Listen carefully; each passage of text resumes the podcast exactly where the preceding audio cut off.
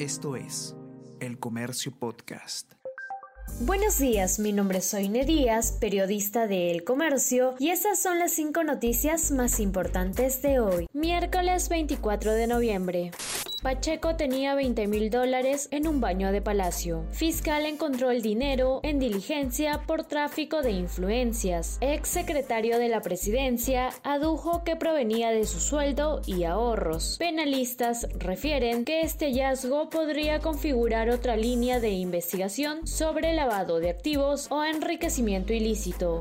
Pedro Castillo vuelve a arremeter contra los medios de prensa. Desde la región de Huancavelica, el presidente Pedro Castillo le exigió al Congreso que rinda cuentas por su trabajo estos meses. Además, cuestionó a medios de comunicación que reportaron protestas en su contra en Arequipa. No voy a dar un centavo a los que tergiversan la realidad, señaló el mandatario suspenden el proceso para nombrar maestros por el examen filtrado. A través de la resolución viceministerial publicada ayer, el Minedu decidió suspender las actividades previstas en el cronograma público de ingreso a la carrera pública magisterial. Por otro lado, el SUTEP demanda que se tome nuevo examen antes de fin de año y señala ineptitud en autoridades contagios en Lima casi se han duplicado en noviembre. El Salud reportó un incremento importante de contagios de COVID-19 a nivel nacional. En las dos últimas semanas se pasó de 340 a 650 enfermos al día. La mayor incidencia está en zona norte. El incumplimiento de los protocolos y negarse a la vacunación serían las razones.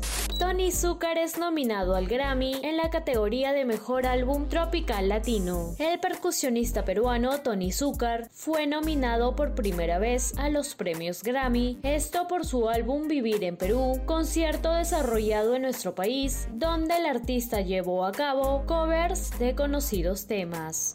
Y no te pierdas en unos minutos el podcast Tenemos que hablar con Ariana Lira, quien junto a Israel Lozano, periodista de la sección Economía de El Comercio, solucionarán todas tus dudas sobre cómo impactó el anuncio de cierre de minas en el sector económico.